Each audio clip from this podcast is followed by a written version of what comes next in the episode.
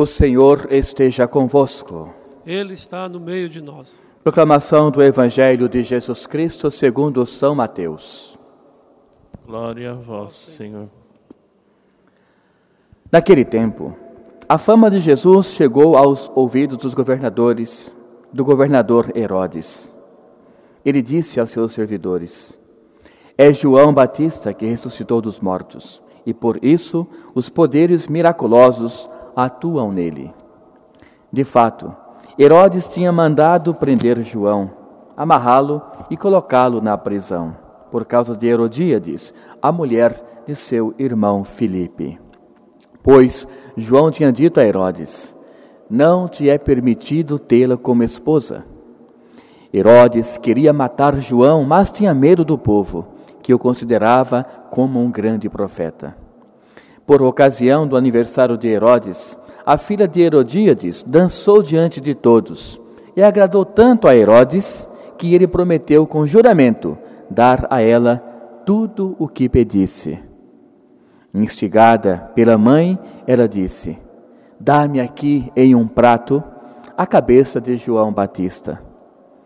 O rei ficou triste, mas por causa do juramento diante dos convidados, ordenou que atendessem o pedido dela e mandou cortar a cabeça de João no cárcere. Depois, a cabeça foi trazida em um prato, entregue à moça e esta a levou para a sua mãe. Os discípulos de João foram buscar o corpo e o enterraram.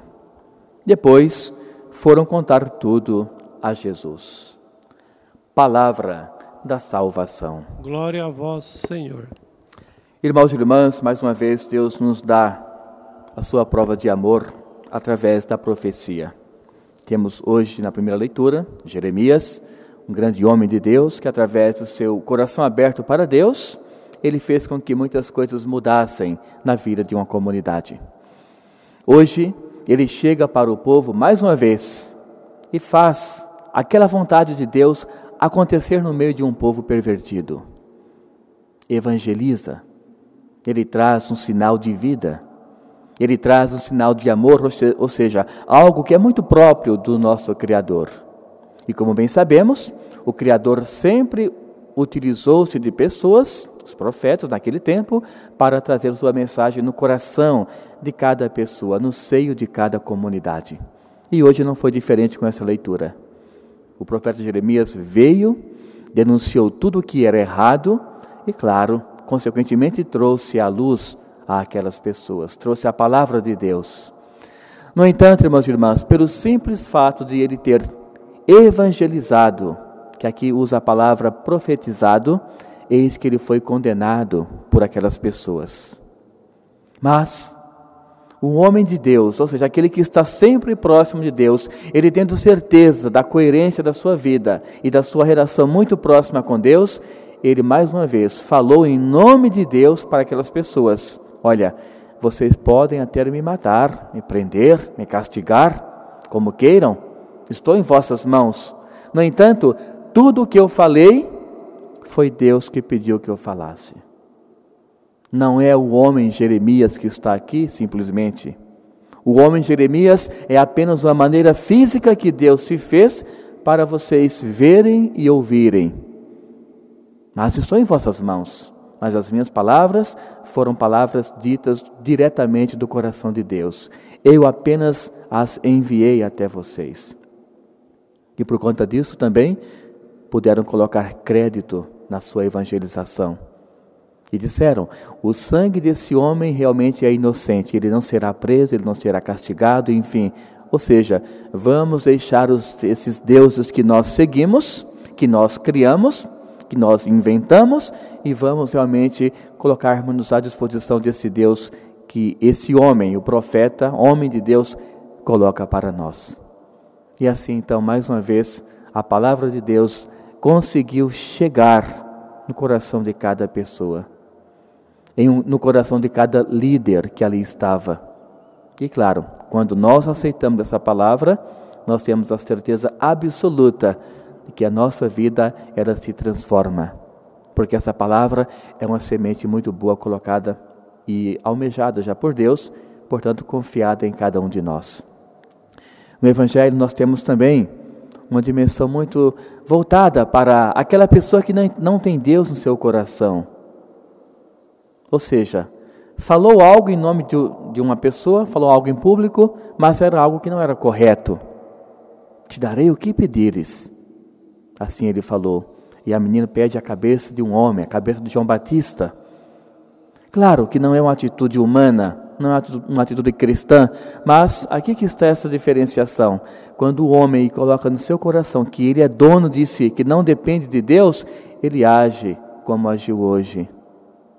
Simplesmente fez o que? Herodes falou: Não, já disse em público, não vou voltar. Portanto, tragam a cabeça de João Batista, porque eu disse para a filha de Herodíades que o que ela pedir em, eh, por essa dança, eu vou conceder a ela. Portanto, quando não temos essa semente de Deus no nosso coração, as nossas atitudes não condizem com o Espírito Santo, não condizem com a palavra de Deus. Foi justamente isso que aconteceu hoje com Herodes. Uma atitude incalculável em relação à perca no campo humano. Mas, para manter o seu ego, ele não teve coragem de rebaixar-se e reconhecer um grande erro. E ceifou a vida de um grande homem também. Portanto, irmãos e irmãs, abramos o nosso coração. Como eu disse no início da Santa Missa, estamos começando o mês de agosto Todo início, claro, né? estamos no primeiro dia do mês, portanto, todo início é sempre uma chance que Deus nos dá de revelar-se, de mostrar-se. E ali Ele está todos os dias, claro. Não precisamos esperar o início do mês, o início do ano, não. Mas é apenas uma maneira didática de nós falarmos: eu quero ser diferente, eu quero agir diferente. Então aproveite esse dia de hoje, um sábado. Busque no seu interior tudo aquilo que você quer fazer diferente em relação ao mês passado e seja alguém novo no nosso meio, mas trazendo sempre a esperança e a semente de Deus que já habita dentro de você. Louvado seja o nosso Senhor Jesus Cristo. Para sempre seja louvado. Irmãos e irmãs, façamos então, como de costume, a nossa consagração ao Imaculado Coração de Maria para que nós tenhamos sempre ela como nossa mãe protetora, aquela que está sempre em nossa vida. Virgem de Fátima, Mãe de Misericórdia, Rainha do céu e da terra, refúgio dos pecadores, nós, aderindo ao movimento mariano, consagramos-nos de, de modo especialíssimo ao vosso coração imaculado. Com este ato de consagração,